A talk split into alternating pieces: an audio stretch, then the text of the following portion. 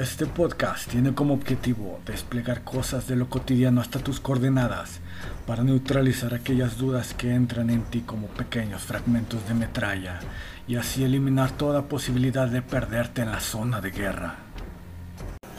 Buen día soldados, esta es la segunda entrega de su podcast La trinchera del Kraken.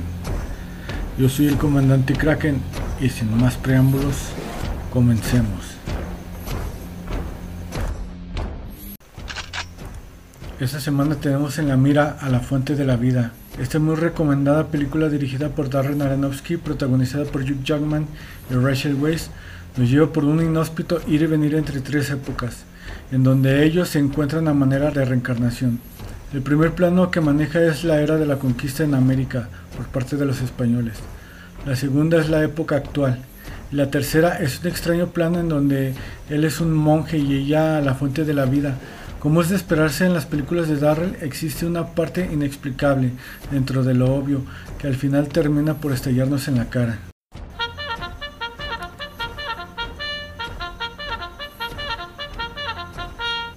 El 26 de septiembre de 1983, el teniente coronel Stanislav Petrov se encontraba en su puesto de mando en el sistema de alerta temprana nuclear, el cual se encargaba de reportar amenazas situadas en el radar, en específico ataques nucleares.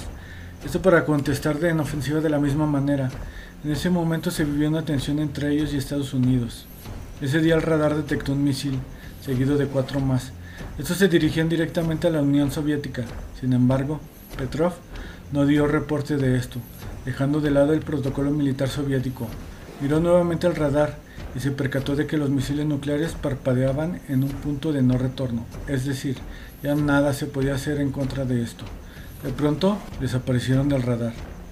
Por su inacción, Stanislav Petrov evitó que la Unión Soviética lanzara un ataque de represión en contra de Estados Unidos, y con esto salvando miles de vidas y daños irreparables a la humanidad por el inicio de una guerra nuclear.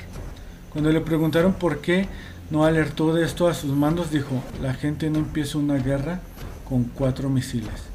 Por eso, a Stanislav Petrov se le da esta semana la medalla de honor. Sales tarde del trabajo, con hambre y un dolor de cabeza de la chingada. Y si esto fuera poco, te dan unos torzones en el estómago bien cabrones, a causa de unos tacos de buche que te refinaste en la mañana y que no te cayeron. Subes al carro, lo pones en marcha y te diriges rumbo al bulevar. El tráfico está lento y el calor cada vez más intenso.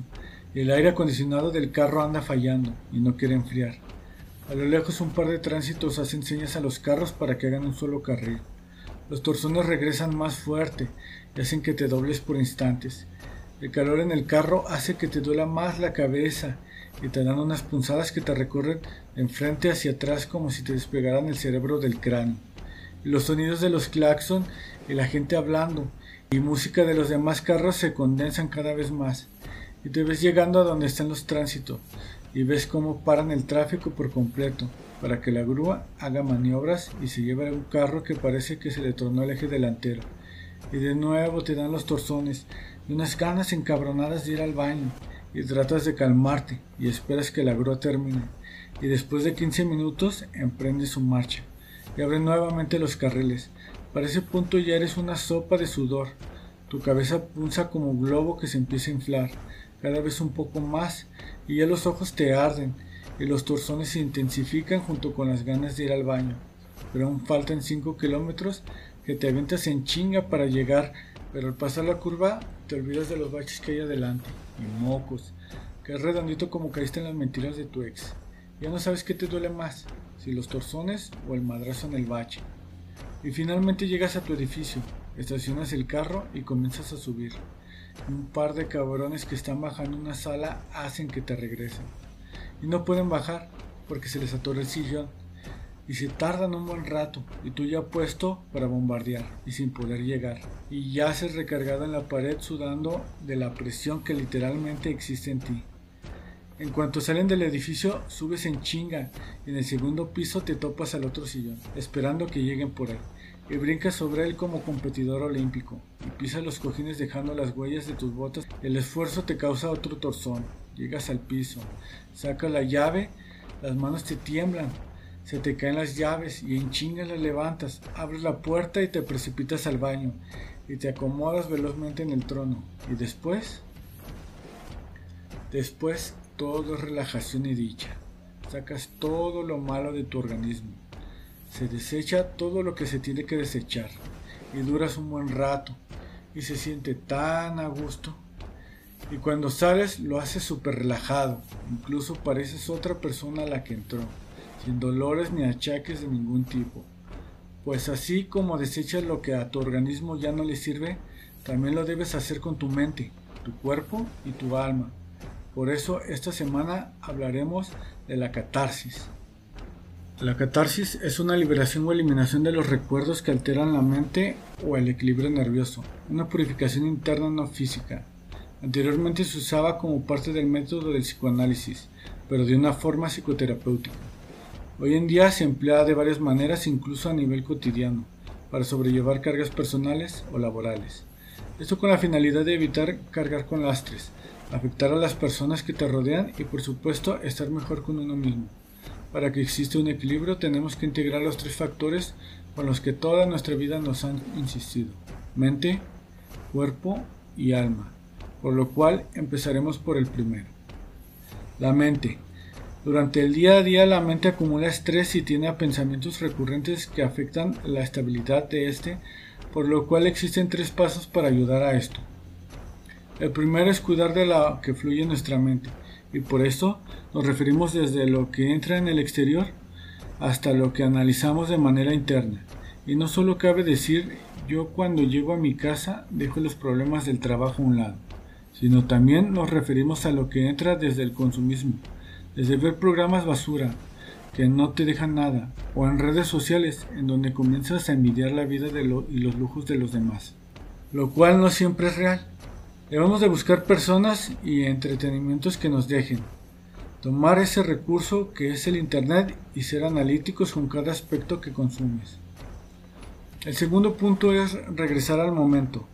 Con esto nos referimos a practicar varias veces al día el momento presente hacer pausas en el trabajo o en la casa, dejar lo que se esté pensando y analizar lo que te rodea. Ejemplo, ver si tu espacio está ordenado y si no, hacerlo. Ver el azul del cielo o algún otro detalle de tu alrededor. El estar en contacto con lo que te rodea es altamente beneficioso para tu mente. El tercer punto de la mente está relacionado con el primero del cuerpo. Nos referimos a el realizar alguna actividad física ya que el ejercicio oxigena tu mente y cuerpo y te ayuda a depurar lo que no sirve tanto mental como física y quita las tensiones que existen en ti. El segundo punto del cuerpo es realizar diversas actividades. No te limites a actividades de escritorio frente a una computadora. Date lapsos para reorganizar tu oficina, depurar archivo físico y otras actividades que te lleven a moverte y que eviten que estés 8 horas continuas frente al monitor. Pasamos a la catarsis del alma. Este primer punto lleva correlación con la mente. Esto en realizar una actividad artística como la pintura, escritura o tocar algún instrumento. Esto ayuda a darte una relajación o paz interior. El segundo punto es practicar yoga. Esto te relaja en los tres niveles y te pondrá en equilibrio. Como dato adicional puedes buscar algo que te haga relajarte y depurar todo lo que en ti no sirve para bien. Y pues así sería como concluimos este tema de la catarsis. Esperamos si les haya gustado. Continuamos con nuestras siguientes secciones.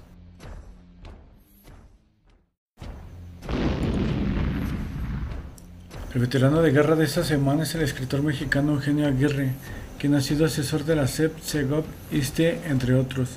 Esto en sus publicaciones editoriales. También ha colaborado en el Excelsior, Paris International, Plural, Revista Mexicana de Literatura Siempre uno más y Voices of México.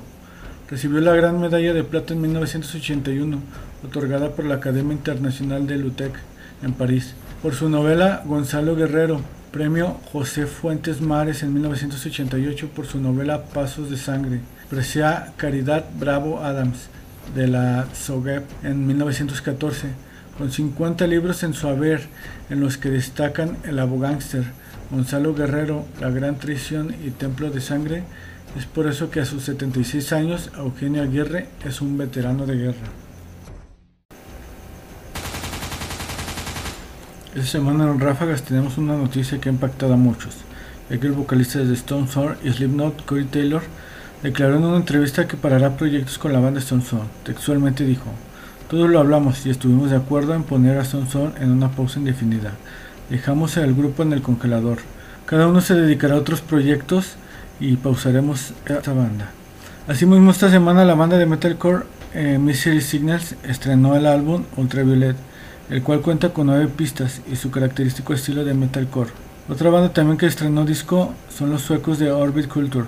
Este álbum titulado Niga proyecta toda la furia del death metal en sus pistas con un toque técnico y combinaciones de voces guturales y trecheras. Eso es todo por la segunda emisión. Yo soy el comandante Kraken y esto fue La trinchera del Kraken. Y recuerden, jamás cedan ante el enemigo.